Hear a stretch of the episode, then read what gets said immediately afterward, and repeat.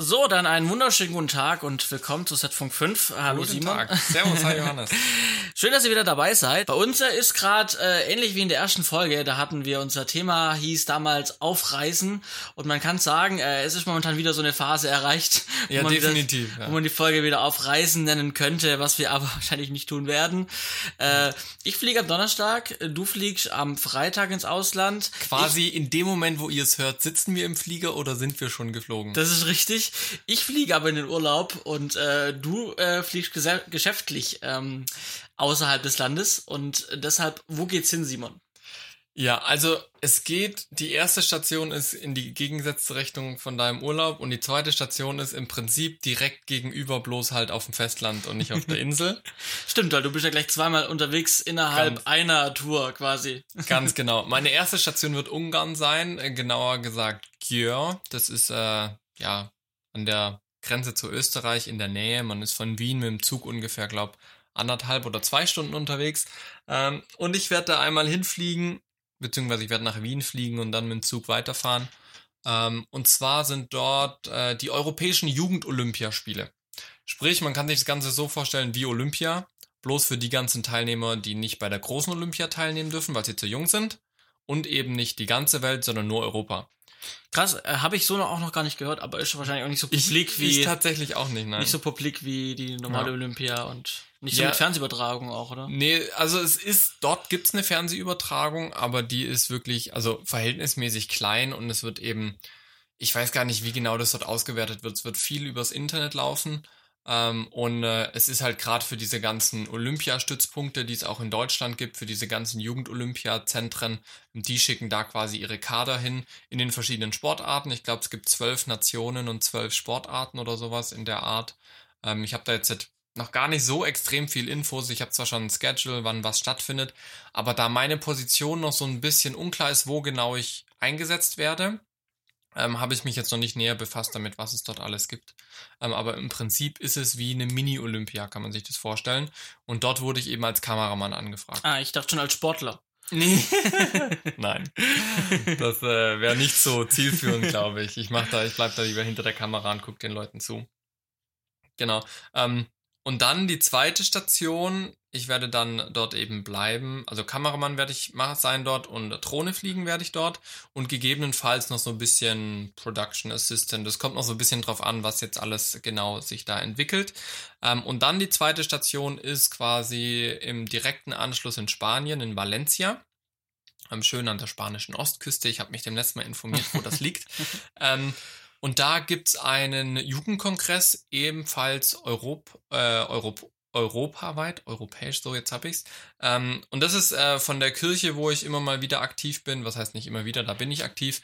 Ähm, und die haben mich eben auch als Kameramann gebucht. Und da werden wir den kompletten Kongress, den es dort gibt, der geht fünf Tage, den werden wir begleiten ähm, und quasi jeden Tag einen Tageszusammenschnitt machen, dann noch einen Gesamtzusammenschnitt und einfach äh, auch die Sprecher, die es dort auf diesem Kongress gibt, in kleinen Videos wahrscheinlich vorstellen. Was da genau auf mich zukommt, klärt sich wahrscheinlich auch erst vor Ort dann. Ähm, wir sind ein Team von drei Leuten, ähm, sprich wir haben äh, zwei Cutter, beziehungsweise zwei Kameraleute, ein Cutter. Ich vermute mal so in der Art werden wir es uns aufteilen. Und ich werde sonntags dort ankommen und der Kongress geht erst Dienstagabend los. Das heißt, wir haben einen Off-Day und dann eben Vorbereitung und so weiter, wo wir uns dann redaktionell auch ein bisschen Gedanken machen, was wollen wir eigentlich machen. Äh, Und das wird ganz cool, weil wir haben im Prinzip abends immer die Deadline. Ich glaube 20 Uhr war das so, wie ich es mit richtig, mitbekommen habe. Und dann muss das Video fertig sein, weil es dann im Abendprogramm direkt gezeigt wird. Also das ist ganz cool. Das ist so ein bisschen wie wenn man für ein Nachrichtenjournal produziert. Man hat einen Tag für einen Beitrag Zeit und da gibt's halt Deadline. Ja. Und da freue ich mich eigentlich schon drauf. Äh, vor allem freue ich mich auf äh, das Meer. Mhm. Ich hoffe, ich habe ein bisschen Zeit und kann Ja, ich äh, wollte schon sagen, mal, hoffentlich kannst du da mal auch mal ein bisschen entspannen und äh, dir ja, dann das, das Land angucken oder halt auch mal nur ans Meer. ja, also ich glaube, das ganze Land werde ich nicht angucken können. Das Aber sicherlich nicht, aber nee, ich habe auf jeden Fall vor, morgens joggen zu gehen. Das äh, will ich mir jetzt endlich vornehmen, weil ich finde es zu Hause total, total öde zu joggen, aber immer wenn ich woanders bin, habe ich voll Bock zu joggen, um mir eben die Sachen angucken Mhm. zu können. Und das geht während dem Joggen halt schneller. Gerade wenn man keine Zeit hat und arbeiten ist. Deswegen packe ich auf jeden Fall Sportsachen an und will dann morgens irgendwie immer so eine kleine Runde drehen, mal in verschiedene Richtungen, um wenigstens mal so die Umgebung kennenzulernen. Vielleicht mal ans Meer runterzukommen. Ja. Ähm, und in Ungarn eben auch. Ich war schon mal in Győr. 2013, das hatte ich ja schon mal erzählt hier auch auf Setfunk 5. Ähm, deswegen, die Stadt ist mir nicht ganz unbekannt. Aber die haben da jetzt doch eben ein paar neue Sachen gebaut, auch gerade wegen der Olympia und solche Geschichten. Wird auf jeden Fall spannend. Ja. ja. Ich freue mich drauf, wenn du wieder was erzählen kannst. Ja, ich werde äh, auf jeden Fall Bilder posten und so Zeug, deswegen, ja. Aber ich halte dich auf dem Laufenden. Genau. Ja. Ich bin äh, jetzt gerade in der Zeit wieder so ein bisschen erstaunt, ähm, äh, wenn man viele was rumkommt, wenn man viele kleine Baustellen hat. Also ja. ich habe gerade kein Großprojekt, ich habe ja vieles abgeschlossen, aber habe halt viele Kleinigkeiten, Unternehmen, für die man tätig ist, äh, mhm. kleine redaktionelle Sachen, eigene Sachen, Projekte, ähm, die ja auch irgendwo natürlich Geld äh, äh, nach, also wo man Geld nach Hause ja. bringt, aber immer eher so Kleinigkeiten, und ich, man, man verliert so vielleicht auch, wenn man viele Sachen hat, so ein bisschen den Überblick. Was macht man denn und ja. wo kommt denn was überhaupt mhm. noch irgendwie zusammen? Kenn ich, ja. Äh, außer beim Rechnung schreiben, dann merkt man natürlich dann nochmal so einen Kurzüberblick, was gerade passiert und was gerade ja. äh, über den Tisch quasi geht. Aber man ist dann am Ende, wenn dann, äh, wenn man dann doch äh, Buchhaltung wieder macht, doch erstaunt, dass diese Kleinigkeiten, die man macht, auch wenn das jetzt mal nur ein Schnitt für einen Schnitttag ist, wo man dann, keine Ahnung, so vielleicht um die 100 Euro kriegt am Tag, wenn man das halt summiert in der Woche oder eben auch dann im Monat, dann habe ich schon, jetzt gerade bin ich wieder verblüfft, was dann da doch auch mm. zusammenkommt durch Kleinvieh, sage ich ja. mal. Also Kleinvieh macht auch Mist an ja. der Stelle. Ja. Deswegen, ähm, ich freue mich wieder, wenn es was Großes gibt. Vielleicht gibt es bald wieder das eine oder andere Werbeprojekt. Aber jetzt geht erstmal in den Urlaub. aber, aber was waren deine so ein, zwei Highlights in den letzten Wochen, wenn du sagst, du hattest so Kleinvieh? Also ich kenne das auch und dann hast du so ein kleines Ding und es macht dir Mords Spaß. Gab es da irgendwas in den letzten Tagen oder Wochen, was ja, also es, sagst, es, so es, es, gab nichts, was jetzt mega rausgerissen hat, aber es waren so Bereiche, die mir einfach Spaß machen. Also mhm. gerade auch der Bereich des, der Postproduktion, da habe ich ja für dich jetzt was machen dürfen, ja. ähm, schnittmäßig und ein bisschen äh, äh, Compositing. Ähm, dann habe ich äh, jetzt noch diese andere Sache geschnitten, so auch mhm. wieder Postproduktion. Auch wenn das an manchen Stellen ein bisschen umständlich vielleicht war, weil ich mich auch reinarbeiten musste jetzt erst einmal, aber man sitzt am Schnitt und man kann das machen, was einem Spaß macht. Ja. Und ähm, das sind einfach, ja, das sind einfach wenn es einem Spaß, das ist ja das, warum wir es machen, weil es uns Spaß ja, macht. Ja, natürlich, einfach. ja klar. Genau, ja, ja. Oder eben auch, wenn man natürlich dann auch anderen, äh, ich sag mal, jungen Filmemachern auch was beibringen kann, zum Beispiel. Ja. Wenn man Vorträge halten kann, sowas. Was jetzt auch gerade bei mir relativ viel war in dem Monat. Ja, das habe ich mitbekommen. Ja. Äh, genau. Hast also, viel unterwegs, hast Workshops gegeben und sowas. Genau. Das sind einfach so Sachen, die sind klein, da verdient man dann immer in kleinen Maßen kleines Geld, aber in der Summe, die man dann halt hat und wo man das dann macht, ist ja. dann doch viel. So. Ja, sammelt sich dann halt, ne? Genau. Genau. Ja, und es ist besser, auch wenn ich jetzt, ich sag mal so, man kann, ähm, ähm, man kann dann sich überlegen, mache ich jetzt den Schnittjob, der unterbezahlt ist, für den ich vielleicht 100 Euro, 100 Euro krieg oder etwas mehr oder etwas mhm. weniger. Ist es mir wert, das zu machen, dann diesen Job? Oder ist mir mehr wert, einfach rumzusitzen in der Zeit und nichts zu tun? Ja. So, und dann denke ich mir halt, lieber sitze ich da und arbeite was und setze was um, was in der Summe viel wird. Ja ähm, auch wenn es im ersten Moment vielleicht kleinlich erscheint. Hm. Das hatten wir auch schon mal in, in einer der zwei Sendungen, wo es um die Selbstständigkeit ging, wo wir meinten, bleib beschäftigt. Genau. Also nicht nur, weil es Geld gibt, ja. sondern auch einfach, weil man dann Spaß hat an dem, was man tut und man genau. sieht einen Sinn, warum man morgens trotzdem um, um halb acht oder wann genau. aufsteht, obwohl man gerade eigentlich frei hat. Ne? Ja. Also das sind so zwei coole Punkte, die ich da finde. Auf jeden Fall.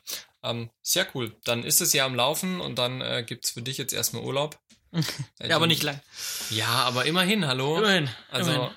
Mu muss schon mal sein, den gönne ich dir auch. Und ich glaube, du hast dir auch ein ganz gutes Wetter ausgesucht. ich glaube auch.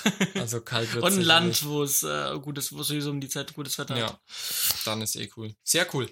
Ähm, ja, was haben wir uns äh, heute noch gedacht, nachdem es jetzt ein kurzes Update gab von dem, was wir aktuell so machen? Ähm, wollen wir vielleicht noch ganz kurz davor sagen, haben, du hast schon angesprochen, du gehst in Urlaub, ich bin jetzt erstmal im Ausland unterwegs. Ähm, das wird ein bisschen schwierig, jetzt die nächste Folge aufzunehmen. Deswegen hatten wir ähm, uns gedacht, wir tun jetzt unseren zweiwöchigen Turnus quasi einmal unterbrechen. Ähm, das heißt, die nächste Folge wird nicht in zwei Wochen kommen, sondern die nächste Folge wird wahrscheinlich erst in drei Wochen oder vielleicht vier Wochen. Aber wir haben es uns fest vorgenommen, in drei Wochen wieder ähm, eine Folge aufzunehmen. Einfach weil es schwierig ist, wenn man im Ausland ist, gemeinsam was aufzunehmen. Ich hoffe, da habt ihr Verständnis für. Das noch so als äh, kleinen Zwischenschub, also die nächste Folge dann in drei Wochen.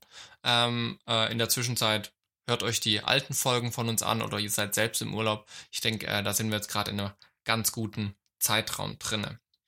Jetzt, wo es gerade so schön läuft mit den äh, zwei Wochen immer, ne? Wir haben es gerade Ja. ziemlich gut geschafft. Ja, ist äh, mit, echt, den, mit äh, den zwei Wochen Rhythmus.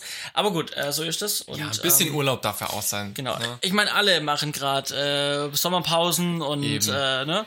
Also warum auch wir nicht? Und wir machen es nicht ganz so lange wie andere. Also Ganz ich habe genau. Podcasts, wo ich selber höre, wo jetzt halt mal vier, fünf, sechs Wochen nichts kommt. Ja. Ja. Deswegen drei Wochen finde ich voll Ja, legitim. Maximal vier gibt auch noch. Also Ja. alles Und- gut. Und es kündigen sich ja schon coole Sachen an für nach dem Urlaub. Also da sind wir ganz gespannt, was sich, äh, ja, was da einfach für neue Sachen vielleicht auch kommen für den Podcast, die wir uns so überlegt haben. Ja, wir starten nach dem Urlaub und nach der Geschäftsreise voll motiviert in eine Absolut. neue Ära unseres Podcasts. Quasi komplett, weil die alte Ära so lang war.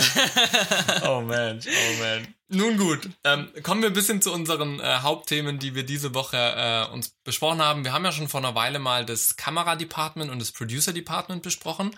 Heute wollen wir uns auf ein Terrain begeben, wo wir nicht schwerpunktmäßig aktiv sind, aber mit denen wir doch, äh, oder mit diesem Department haben wir doch sehr viel zu tun. Und zwar geht's da um die Regie. Äh, ganz kurz aus deiner Sicht als Producer, was hast du mit der Regie zu tun? Naja, meistens ist es so, dass ähm, die Regie die total abgefahrenen Ideen haben Mhm. und dann äh, es darum geht, dass sie diese Ideen auch umsetzen wollen natürlich im Film. Äh, und dann kommen sie zu mir und erzählen mir das und ich muss halt dann sagen, ja, äh, lassen Sie uns mal durchkalkulieren, ob es realisierbar ist von dem, was das Budget hergibt. Also ich, Ja. äh, ja, also ich habe insofern damit zu tun, dass ich äh, mir die Sachen anhöre. Ähm, äh, und dann halt entscheide, ob wir es machen können oder nicht. Oder ich selber Ideen habe, die ich dann dem Department, dem Regie-Department kundtue und dann gesagt wird, das macht absolut keinen Sinn. Filmtechnisch. Ja. Äh, ja, aber insoweit ähm, müsste Oder, ich da. oder zum Beispiel, wenn irgendein Unternehmen kommt und sagt, hey, ich würde gerne euren Film unterstützen mit Autos, baut mal meine Autos ein. Ne? So, das genau. wäre dann auch dein Job, das Genau. der Regie zu Wir verklickern, dass brauchen das da gut jetzt ist. eine Straße voller Mercedes. Z- Zum Beispiel, genau, gibt's ja in kaum einem deutschen Film. So.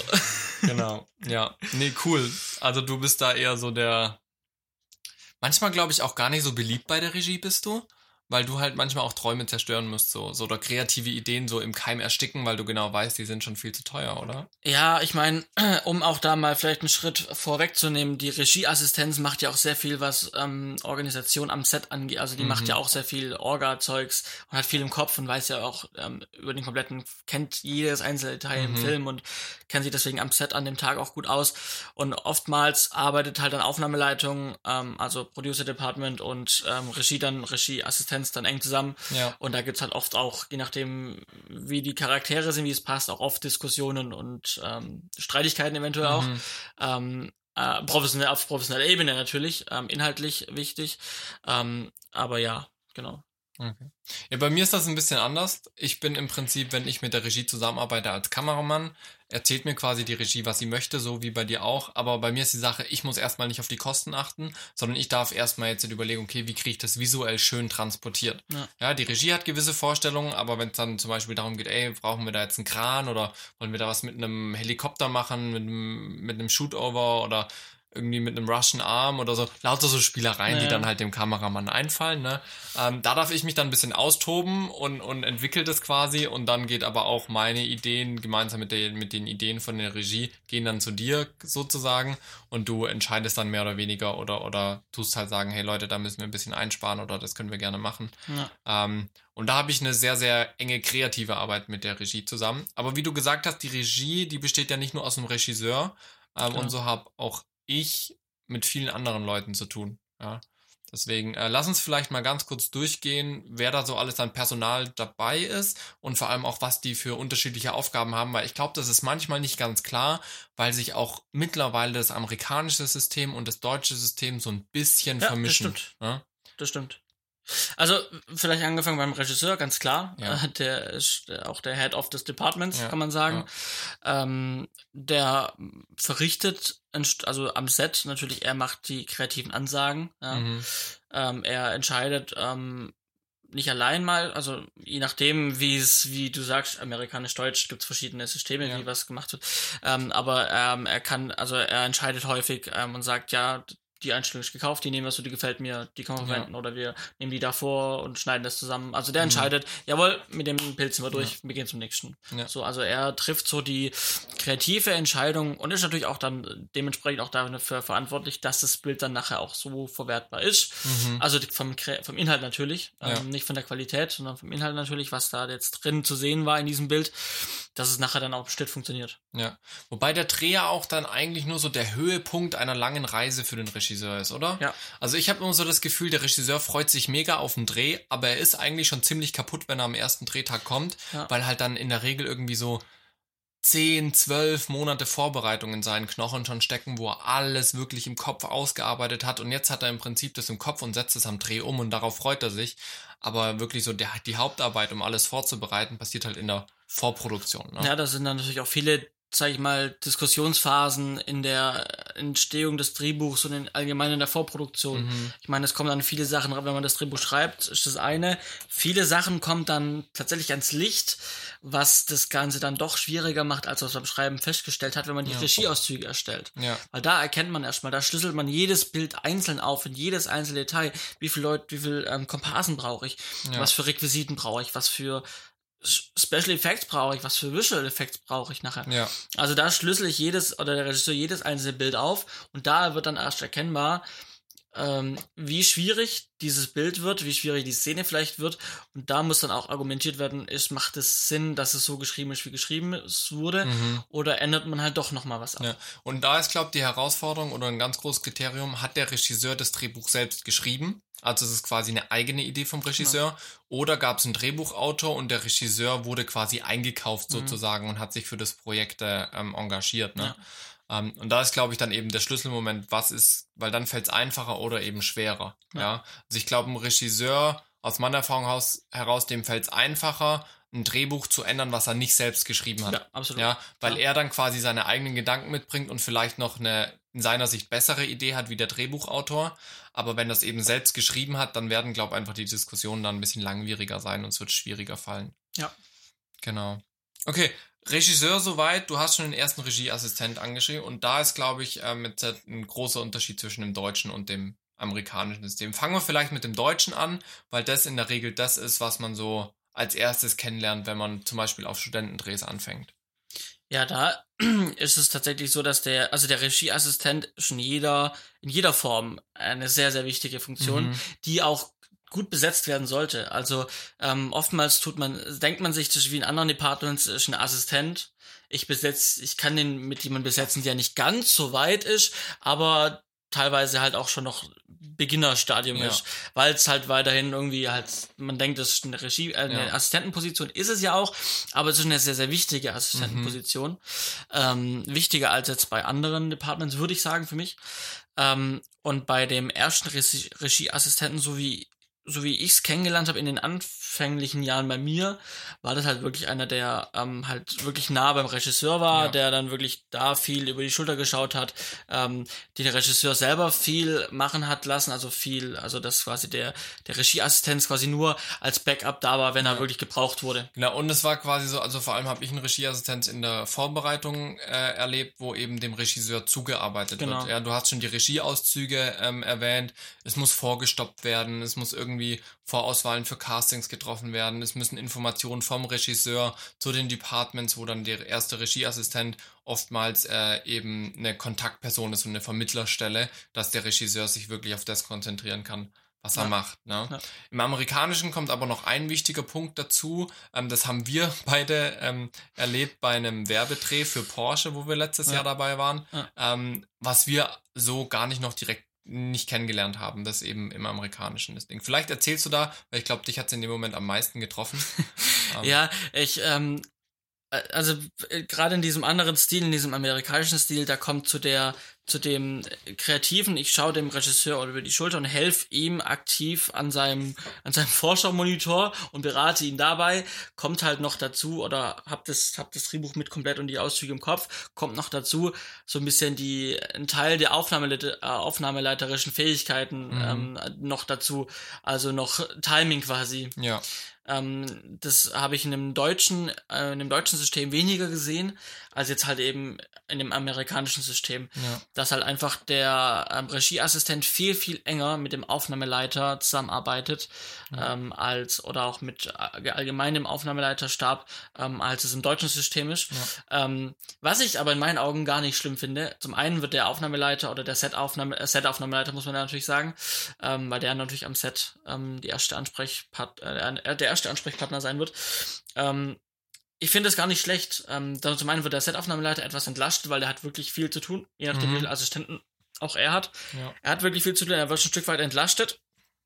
Ähm, und zum anderen sind es Entscheidungen, Timing-Entscheidungen, wo dann die, wo der Auf Set-Aufnahmeleiter nochmal wirklich an die Regie auch ein bisschen abgeben kann, weil Timing-Sachen ganz oft auch mit Regie-Entscheidungen verbunden sind, weil da müssen Entscheidungen gefällt werden wie, wir tun jetzt doch was kürzen oder wir lassen die komplett weg oder wir Ja.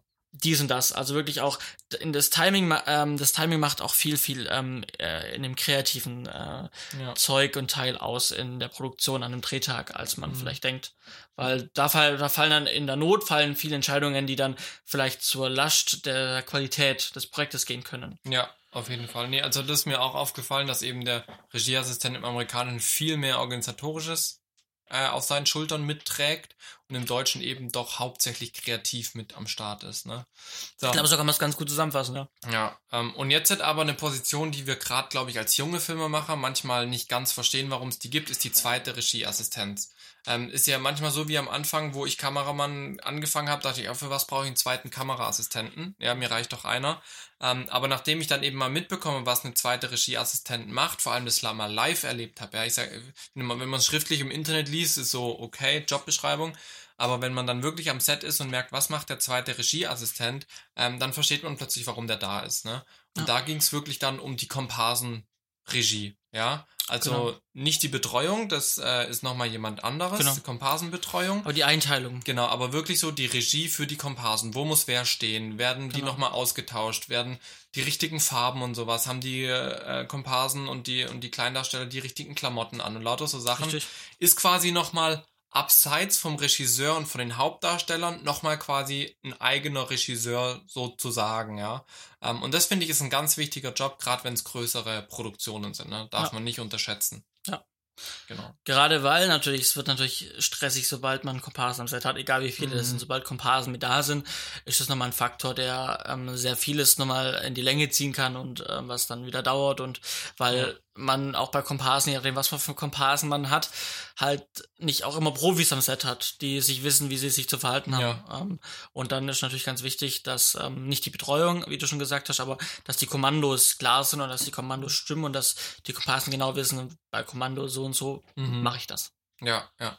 Was glaube ich auch noch wichtig zu sagen ist bei diesen Regieassistenten, die es gibt, ähm, die Aufgaben, habe ich erlebt, sind nicht immer so zu 100% fix. Also man kann nicht immer sagen, der erste Regieassistent macht auf jeden Fall das und der zweite macht auf jeden Fall das, weil diese Assistenten und der Regisseur, die organisieren sich selber und teilen halt die Aufgaben auch manchmal einfach so auf, wie es am besten dann funktioniert.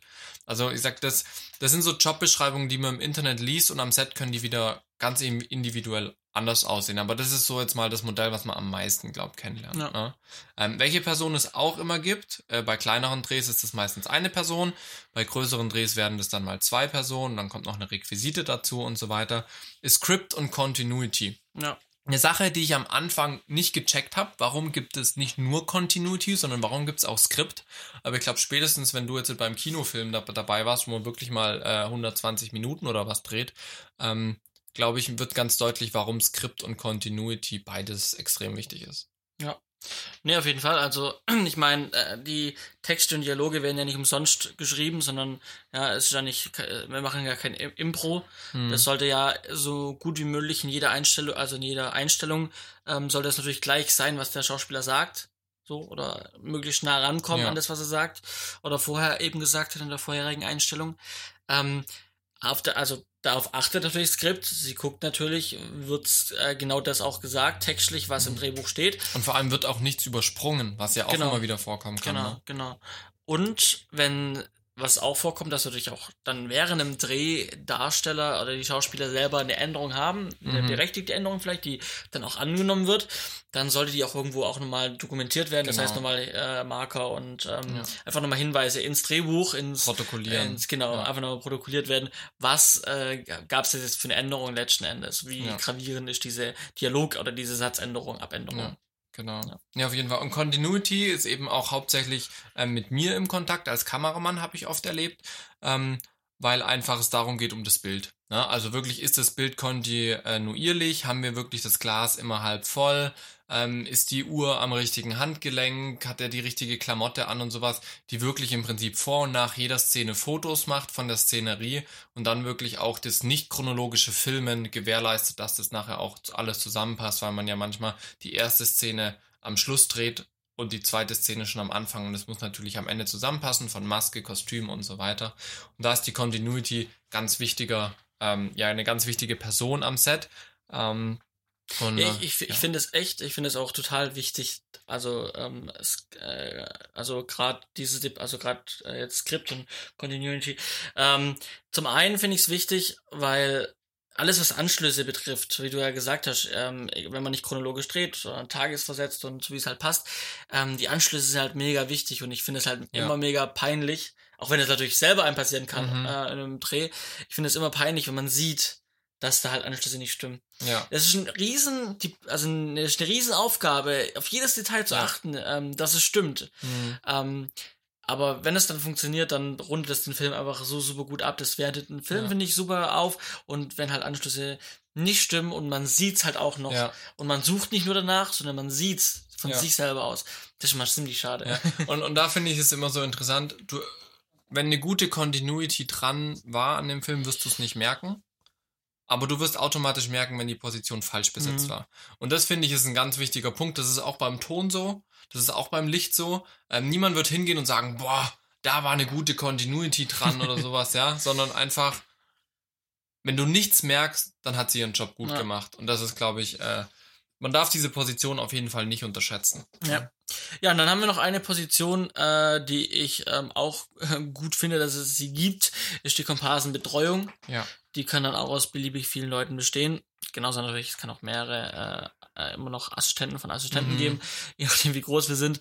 Aber ähm, Komparsenbetreuung finde ich auch ganz wichtig und vor allem eine Komparsenbetreuung, die auch ein gescheites Netzwerk verfügt Ja. und vielleicht auch schon während der Vorproduktion schon sich darum kümmert, dass wir die Komparsen, die wir brauchen, an den Start zu kriegen, weil es einfach ein eigenes Netzwerk gibt. Ja.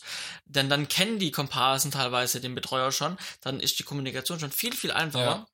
Ähm, und zum anderen äh, zeichnet es natürlich auch den Komparsenbetreuer aus, dass er schon eine Weile Erfahrung hat und schon eine Weile in diesem Bereich arbeitet und dementsprechend das natürlich auch Genau. gut wird. Ja, hier geht's jetzt aber nicht darum, dass die Komparsen am richtigen Fleck vor der Kamera stehen, sondern da geht's wirklich nur darum, wenn die Komparsen da sind, dass sie wissen, wo ist denen ihre Ecke, wo können, wo ist dieses Kostüm, wo sie nachher hin Genau. müssen, ähm, wenn die Komparsen Fragen haben, wenn es dann um Abrechnung geht oder sonst irgendwas, Genau. dass wirklich da eine Person da ist, die als Ansprechpartner da ist, dass der ZAL und die Regie und so weiter damit nichts zu tun haben. Genau. Das ist, glaube ich, ganz wichtig, da nochmal zu erwähnen. Das ist wirklich nur so wie Kinderbetreuung so Ja, genau. bisschen. Die Komparsen kommen morgens an, Stück für Stück.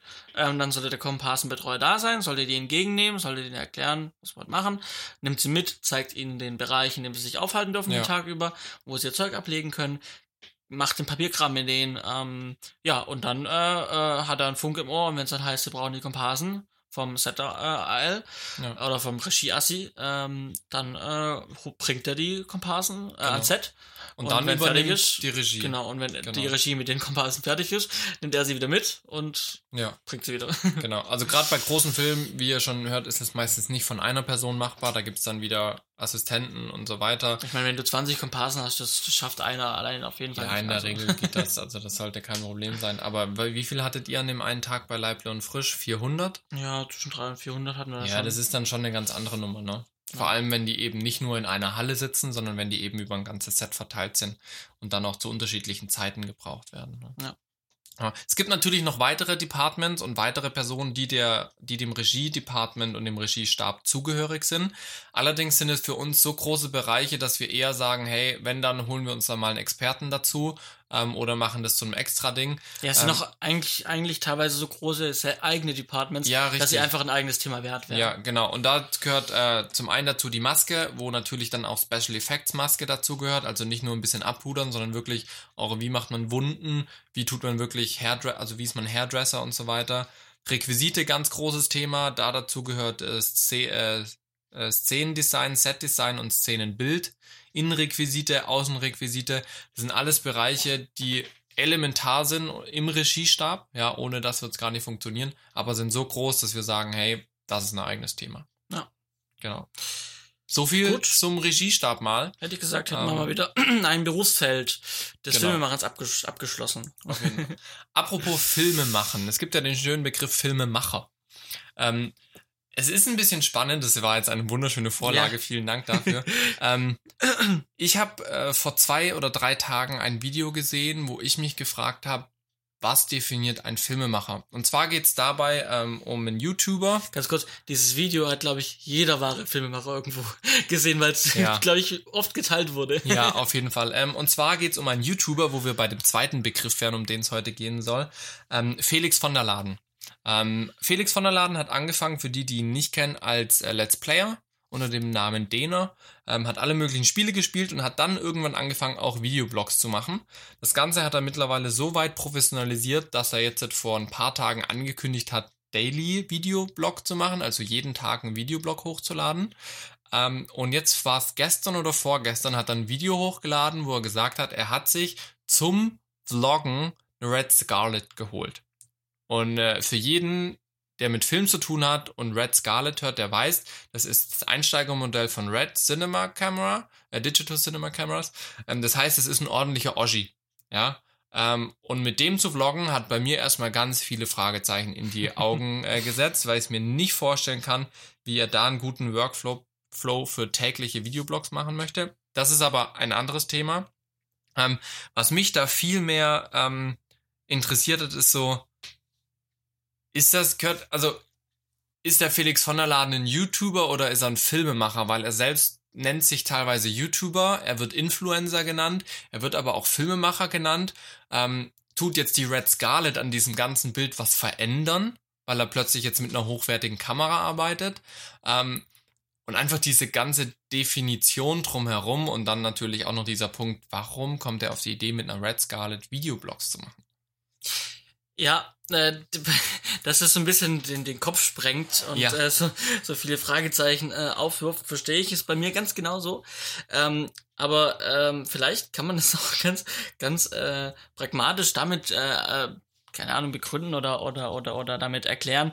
Ich meine, äh, also aus meiner Sicht heraus ändert das jetzt nichts daran, dass er ein ähm, YouTuber, dass er ein Influencer immer war und das auch momentan ist. Mhm. Ähm, ich vermute, dass, man hat es ja auch schon in dem einen oder anderen Video von ihm jetzt gehört, gerade wo es eben um die Red ging, dass er sich in diesem Bereich einfach weiterentwickeln möchte. Er hat keine Ausbildung in dem Bereich, was jetzt Film oder Fernsehen angeht. Ähm, er hat jetzt halt einfach, also klar, Filmen ist einfach ein Bestandteil mhm. von ähm, YouTube-Videos machen. Ja, klar. So. Und ähm, natürlich machen die wenigsten das professionell. Die haben halt eine Kamera, die haben halt Kameras, die halt viel automatisch machen. Die stellen die Kameras auf, setzen sich davor, quaken was rein, werden die Aufnahme, schneiden das irgendwie zusammen und laden es hoch. Ja. So, das ist der Bestandteil oder die, die, die Arbeit eines Otto-Normal-YouTubers, sag ich ja. mal. Ähm, jetzt hat er sich eine Red gekauft. Er sagt, er nutzt diese Red oder er möchte diese Red nutzen, um seine Vlogs zu machen. Ich äh, kaufe ihm das natürlich nicht ganz ab, dass er diese Red nur gekauft hat, um Vlogs zu machen. Und das sagt er ja auch. Er möchte in Zukunft Musikvideos machen. Er möchte ähm, wirklich auch was, was, was das Filmische angeht, das Cinematische angeht, will er mehr machen. Mhm. Ja, das kaufe ich ihm ab. Also ich kaufe ihm ab, dass er Interesse an dem, an dem, an dem, durch das, dass er eben YouTube macht und mit Kameras und mit Video zu tun hat, dass er da, dass ihm das gefällt, dass ihm das Spaß macht, dass er da mehr machen möchte, auch in Zukunft. Mhm. Und hat sich deswegen jetzt natürlich so eine Kamera geholt, weil er hat jetzt das nötige Kleingeld auf der, auf, auf der Seite. Ja. Hat gesagt, jetzt kaufe ich mir so eine Kamera. Also ich vermute, ich weiß nicht, was er an Geld hat, was er verdient, aber ich vermute, er hat dieses Geld einfach auf der Seite gehabt. Ja.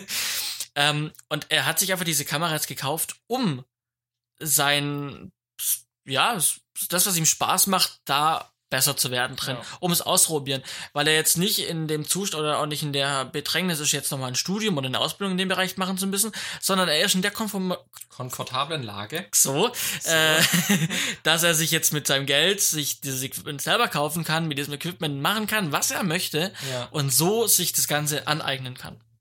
Das ist halt Deswegen ist er kein Filmemacher.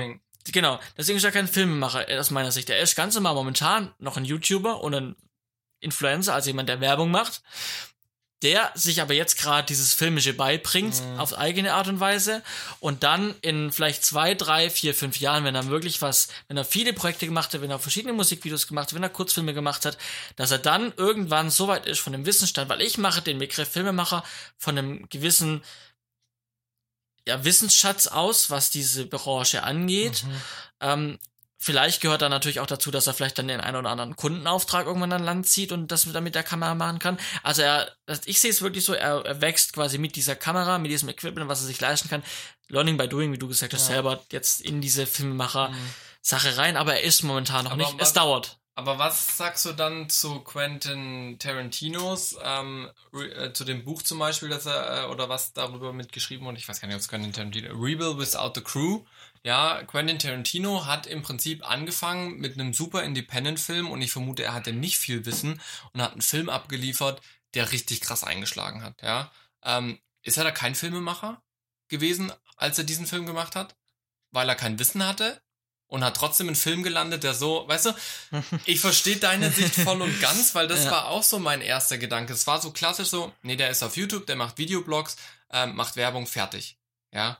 Vielleicht spielt das, spielt der Punkt Wissen eine Rolle, aber dann kam eben die Idee, was machst du mit diesen ganzen Independent-Filmen, die echt krassen Scheiß abliefern, ja, echt krasse Produktionen, ähm, aber die vielleicht auch nie das Wissen hatten Ja, aber, dazu. aber ich würde vielleicht sagen, ähm, das würde ich trotzdem noch differenzieren, glaube ich, und sagen, auch wenn man, auch wenn äh, Independent-Filme gemacht werden, die gut ankommen, Mhm. glaube ich, hat man nicht. Ich habe gestern meine Metzgerlehre aufgehört und mache morgen meinen erfolgreichen Independent-Film. Also ich glaube, auch die, wo, den, also die, wo so einen erfolgreichen Film gemacht haben, die haben trotzdem auch ein Stück weit Vorerfahrung. Wie viel das ist, das muss nicht viel sein für einen erfolgreichen Film. Das kann auch sein, dass es einfach ausreicht, was da ist. Mhm. Aber da ist natürlich die Frage, haben die mehr Wissensstand als momentan äh, der Felix Es hat? ist halt die Frage, worauf beziehst du den Wissensstand? Ja. Geht es darum, dass sie eine Kamera bedienen können? Weil das kann der Felix von der Laden extrem gut. Also ganz ehrlich, und, und sein Kompagnon, der da jetzt im Team Spielkind ist, das kriegen die echt gut hin. Die machen geile Shots, ja. Die Mhm. machen zwar viel Slow-Mo, was wieder viel verwäscht, aber also technisch gesehen machen die schon hochwertige Videos auch, ne? Ähm, anderes Beispiel ist der Felix Bar. Mhm. Ja, der macht Technik-Reviews auf so einem cinematischen Niveau, dass ich mir denke, echt krass, der macht richtig geile Videos, ja.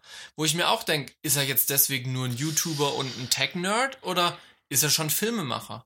Ja, ich verstehe, ich verstehe deine, ich habe deine Frage am Anfang ähm, dazu auch ein bisschen unterschätzt und dachte, es ist einfach zu beantworten. Wenn Mhm. man jetzt so ein bisschen drüber spricht, ist es tatsächlich gar nicht so einfach, tatsächlich. Ja. Weil du hast schon recht, also was, was, was gerade so ein Felix Bar macht, ähm, der mit seinen Technik-Reviews, was ja eigentlich nur Technik-Reviews sind, aber die wirklich so cinematisch Ja. aufgebaut sind und gestaltet sind und gemacht sind, technisch umgesetzt sind, die sind schon auf einem Niveau, wo ich sag, auf einem Niveau, wo ich sag, das ist eigentlich auch schon, es kommt schon ans Filmemachen ran. Es ist eigentlich streng genommen, er ist doch ein Filmemacher.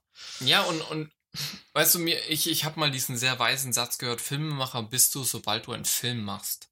Hm. Ja, und jetzt, äh, wodurch ist Film definiert? Weil wir nennen uns Heutzutage nennen sich viele Filmemacher. Ja, aber- wir nennen uns auch Filmemacher. Richtig, ich wollte gerade sagen, wir nennen uns auch Filmemacher, aber wir machen eigentlich auch nur in Anführungsstrichen Werbung und verdienen damit unser Geld. Ja, also wo ist unser Anspruch, uns Filmemacher zu nennen? Oder sind wir nicht einfach nur irgendwelche Werbefuzis, die halt Geld damit verdienen, für andere Unternehmen Werbung zu machen?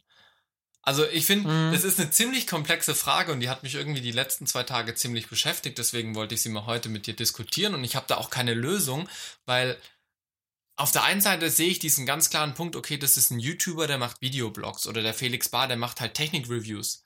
Ähm, aber dann kommt dieser Punkt dazu, wie sie das Ganze machen. Und andere- Vielleicht, vielleicht gibt's, vielleicht kann man auch äh, einzelne YouTuber voneinander unterscheiden. Ich würde sagen, es sind nicht alle YouTuber Filmemacher, aber es gibt YouTuber, die Filmemacher sind, weil sie das waren sie aber am Anfang auch nicht wahrscheinlich. Das haben sie dann über die Jahre hinweg, wo sie rumprobiert haben, wo sie die Möglichkeit hatten, sich dieses Equipment Mhm. zu kaufen, weil sie Erfolg mit ihrer Arbeit an sich hatten.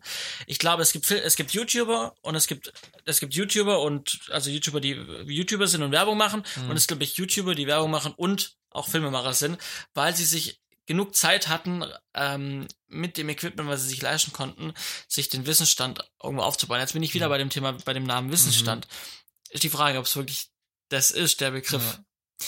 Also ähm, das wäre jetzt halt auch meine Nachfrage gewesen. Definierst du Filmemacher dadurch, dass jemand das Wissen hat, wie ein Film gemacht werden kann? Und bezieht sich dieses Wissen rein aufs Technische? Oder bezieht sich dieses Wissen eben auch aufs Dramaturgische und auf Storytelling ja, und lauter solche naja, Sachen? Also, ne? also keiner macht im Filmbereich alles. Also es, es Allrounder finde ich immer einen blöden Begriff in dem Natürlich. Bereich. Brauchen wir nicht drüber streiten. Also das wissen wir beide.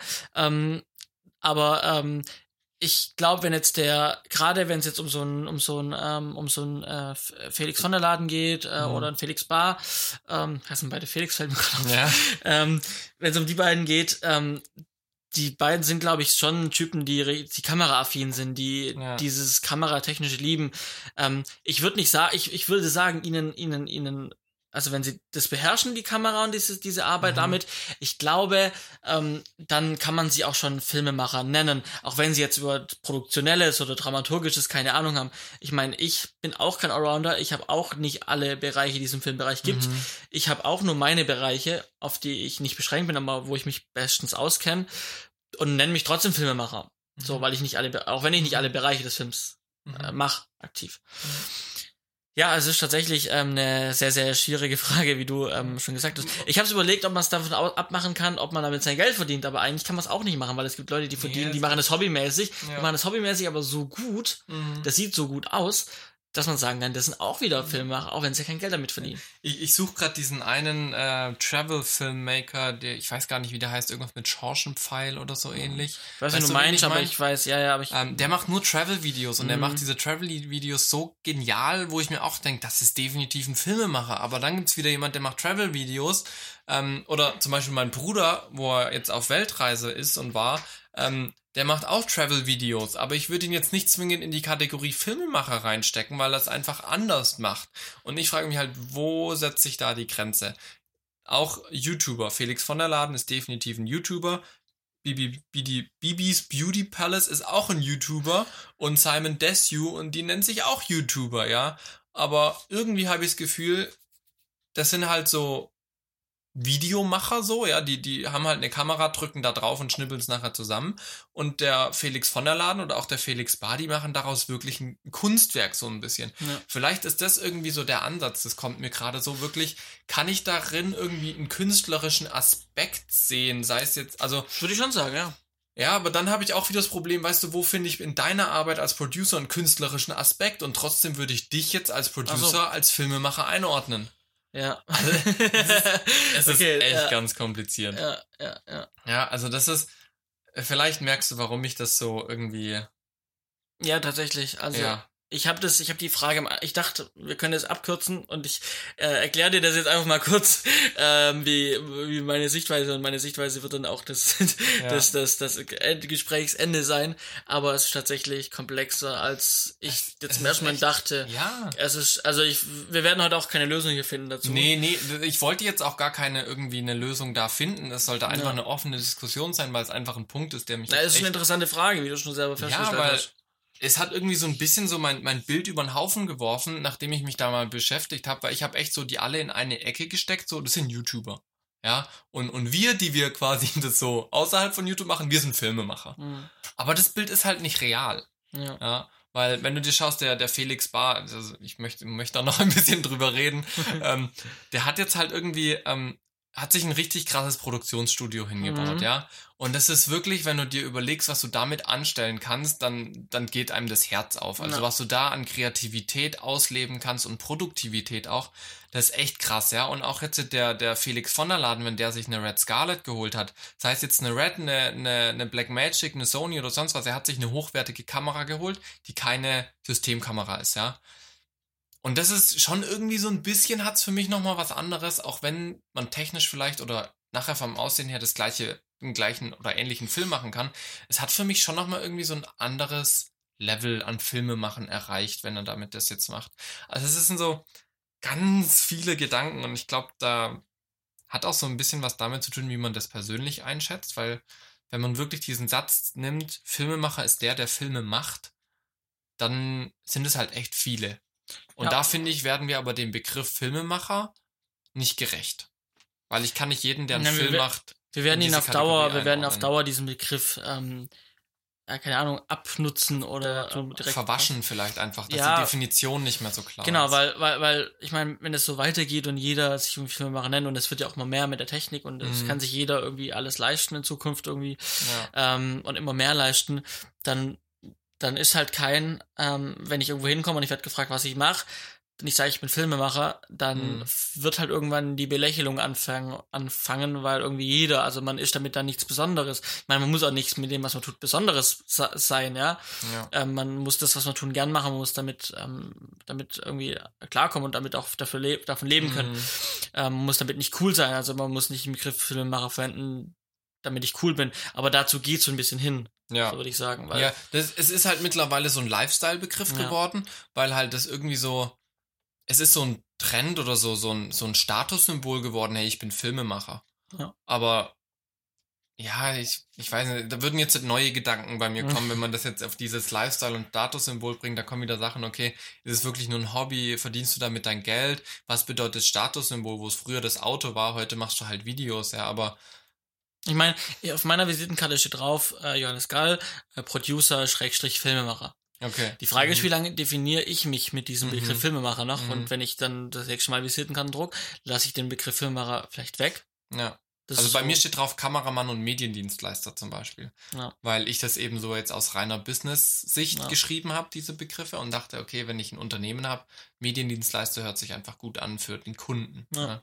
Aber klar, es ist auf jeden Fall die Frage, weil ein Stück weit ist es halt, wenn du einen Film machst, bist du ein Film ganz schwierig. Ja, aber oh das ähm, uns wird vielleicht, vielleicht hat ja auf einer von euch da draußen eine Lösung. Auf, je, also, auf jeden Fall, ihr müsst uns keine Lösung präsentieren, aber kommt Nein. da mit in die Kommentare rein und schreibt uns das. Ja. Also das ist echt ein Thema, was mich vor allem jetzt gerade ganz mhm. brennend interessiert. Ähm, wie wie schaut's um diesen Begriff Filmemacher aus? Was bedeutet für euch dieser Begriff? Ähm, könnt ihr das abgrenzen? Wollt ihr das abgrenzen? Lasst uns das auf jeden Fall mal wissen und lasst uns da in den Kommentaren ein bisschen diskutieren. Ich finde das Wir diskutieren gern auch mit euch dann darüber. Auf jeden Fall. Ähm, ja. Wir haben auch beim letzten Thema ähm, diskutieren können, haben ja. Milch jetzt diskutieren können über das Black Magic Thema, mhm. was ja, wo wir dann natürlich auch drauf abgezielt haben ein Stück weit, weil ja. wir haben gern kontroverse Themen, weil wir unsere eigene Sicht natürlich nicht behalten wollen, sondern wir möchten gern äh, auch äh, andere Sichtweisen auf mhm. Themen ähm, ja ja. abbekommen. Ja. Und ähm, deswegen sind wir da ganz froh, wenn ihr dann einfach auch mal eure Meinung in die Kommentare auf Facebook direkt unter dem Video oder Soundcloud oder sonst irgendwo mhm. hinterlasst. Auf jeden Fall.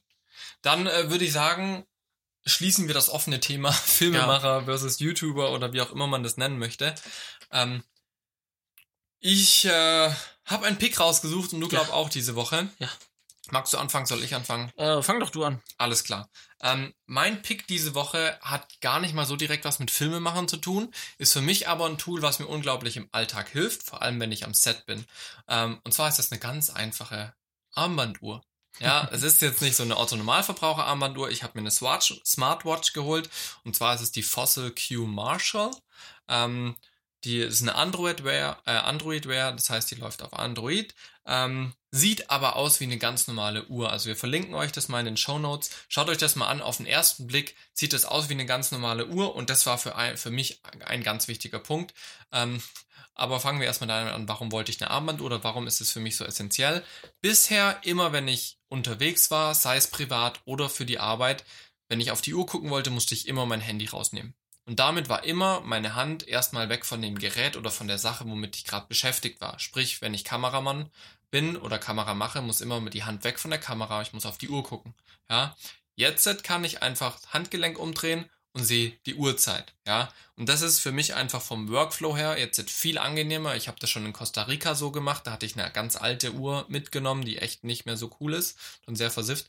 Ähm, aber habe ich mitgenommen und ich habe es da schon als sehr wertvoll empfunden, ähm, eine Uhr zu haben. Das zweite ist aber dadurch, dass ich selbstständig bin, möchte ich schon, wenn mein Handy vibriert, wissen, was passiert. Ja, weil im Zweifelsfall kann es von einem Projekt sein und es kann sehr wichtig sein und nur weil ich das Handy nicht rausholen möchte, geht dann was schief. Das ist auch doof. Ähm, deswegen habe ich mich für eine Smartwatch entschieden. Ich habe keinen Fitness-Tracker oder sonst was, was mir jetzt mega das sportliche Ding macht. Das wollte ich nicht. Ähm, aber ich wollte eben eine Uhr und eben, dass ich die Nachrichten und Notifications von meinem Handy bekomme. Und das bekomme ich jetzt. Ich bekomme Nachrichten, ich bekomme Facebook-Benachrichtigungen. mir wird angezeigt, was, wenn ich Anrufe bekomme und ich kann Anrufe annehmen und wegdrücken und kann Nachrichten durchlesen und dann entscheiden, muss ich antworten oder nicht, reicht es auch später. Ähm, die ganze Uhr habe ich jetzt seit dem Wochenende. Das heißt, wenn ihr es hört, habe ich sie eine ganze Woche. Jetzt habe ich gerade den äh, zweiten Tag die Uhr mit dabei. Ähm, was für mich ein ganz großes Thema war, war Akkulaufzeit. Ähm, ich teste es jetzt gerade, wie lange es hält. Ich bin jetzt nach dem zweiten Tag oder beziehungsweise nach anderthalb Tagen bin ich jetzt gerade bei 30 Prozent. Das heißt, die wird mir heute auf jeden Fall noch reichen. Sprich zwei Tage. Und das finde ich ist schon ganz in Ordnung mhm. für eine Smartwatch für zwei Tage. Damit kann man dann auch zur Not mal ein Wochenende irgendwie durchgehen oder einen kompletten Drehtag. Das war mir auf jeden Fall wichtig.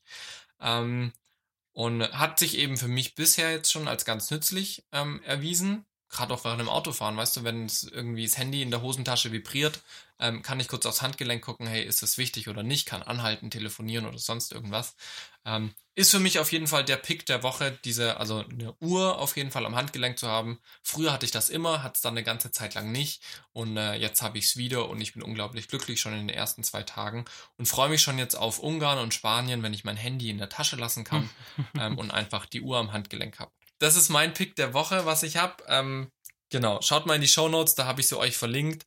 Ähm, dann könnt ihr euch das Ding angucken, weil es auf den ersten Blick echt aussieht wie eine ganz normale Uhr. Ja, ist auch eine genau. sehr, sehr schöne Uhr. Ja, ich mag es auch. Ich habe ein Lederband dazu, so wie sie in dem Link drin ist. Und ich habe mir noch ein schwarzes Silikonband geholt. Das ist ein bisschen flexibler und eben auch angenehmer fürs Arbeiten. Und dann kann ich mir das Lederband für schöne Anlässe aufheben. Ja, aber genau aus den gleichen Gründen, wie du jetzt genannt hast, habe ich mir auch äh, das Uhrentragen angefangen. Ich habe es jetzt im Sommer etwas weniger. Mm, ja, im Sommer ist ähm, manchmal echt schwitzig. Genau, deswegen habe ich es gerade etwas weniger. Aber sobald ja. die Temperaturen wieder etwas kühler werden, ja. werde ich wieder äh, regelmäßig Uhr tragen. Ich trage aber tatsächlich momentan auch eine herkömmliche, also herkömmliche Uhr, auch mhm. einer Weile, weil ich noch nicht entschieden habe. Weil zu dem Zeitpunkt, wo ich mir äh, eine Fossiluhr gekauft habe, die ich mhm. trage regelmäßig, äh, gab es noch keine Smartwatches von Fossil. Mhm. Uh, jetzt gibt's die, jetzt habe ich aber schon mir schon andere gekauft. Ähm, aber ich wähle noch aus, ob ich vielleicht doch mehr Apple Watch oder doch mehr so ja. eine Android wäre, wo mir auch reichen würde, theoretisch. Da bin ich alles noch. Alles also ich offen. kann dir die sehr empfehlen. Ja, sie sieht auch Finde ich, aus. ist auch tatsächlich preislich erschwinglich. Ja. Ähm, also im Vergleich zu einer, zu einer Apple Watch, die mir einfach designtechnisch am Handgelenk nicht gefällt, weil wenn ich eine Uhr trage, möchte ich eine, die aussieht wie eine Uhr. Ist zwar Android Wear und deswegen manche Funktionen ein bisschen eingeschränkt, weil ich ein iPhone habe, hm. aber für die Sachen, die ich möchte, ist die super, die Uhr bisher. Ähm, und äh, für mich war es echt ein, ein, super, super Investition in dem Sinn. Ja. Genau. Ne, ist doch gut. Okay. Schieß los. Was Dann zu meinem Pick. Äh, mein Pick, äh, ganz kurz, das ist eine Software, die ihr kennt, die es schon lang gibt. Und zwar ganz normales äh, Microsoft äh, PowerPoint von Office. Ähm, aber nicht die komplette Software, ähm, sondern eher eine Funktion, die ich jetzt wieder entdeckt habe. Und zwar generell in diesen neuen äh, Office-Paketen, diesen 360, 365, ja. glaube ich, heißt, gibt's halt gerade was PowerPoint angeht, sehr schöne Formatierungsfunktionen. Es gibt mhm. sehr schöne Funktionen, um ähm, Strukturen, um äh, Prozesse und so weiter. Also einfach ja, Grafiken, Diagramme zu erstellen, ähm, Prozessgrafiken und so weiter. Und das hilft mir, gerade in meinem Beruf, ähm, oftmals um Pläne zu erstellen, Zeitpläne zu erstellen. Und bisher habe ich alles mit Excel gemacht oder mit sonstigen mhm. ja, Zahlen- und Faktorsoftware, die es so gibt. Ja. Ähm, aber habe jetzt gemerkt, dass dass mir die grafische Aufarbeitung, dass es auch schön aussieht, damit es einfach zu verstehen ist, weil es grafisch schön gemacht ist und schön designt ist, ähm, habe ich mir diese, diese einzelnen Funktionen in PowerPoint äh, mir angeguckt. Also gerade sowas wie jetzt zum Beispiel, ich erstelle jetzt eine, Hier eine Hierarchiestruktur. Mhm. Also oben steht ähm, Berufsfeld so und so und davon gehen die Abzweigungen ab dann geht da ein Assistent ab, von dem Assistent kommt hier wieder ein wichtiger Bereich, den der Assistent zu tun hat und so weiter. Ja. Ähm, um so quasi so eine Art Wurzel, Wurzeldiagramm oder sowas zu erstellen. Ähm, und das kennen wir alle, das können wir gut machen in PowerPoint, aber die Funktion mit Rechtsklick auf diesem Diagramm oder auf dieser Grafik und dann als Grafik speichern, finde ich eine super Funktion. Ähm, dann kann man sich einen Speicher auswählen, mhm. hat am Ende mhm. eine PNG, die transparent sogar schon ist und man hat quasi cool. diese Grafik, die man erstellt hat, als transparente, also ohne Hintergrund, als mhm. PNG-Grafik in einer schönen großen Auflösung, kann man sich das dann überall abspeichern.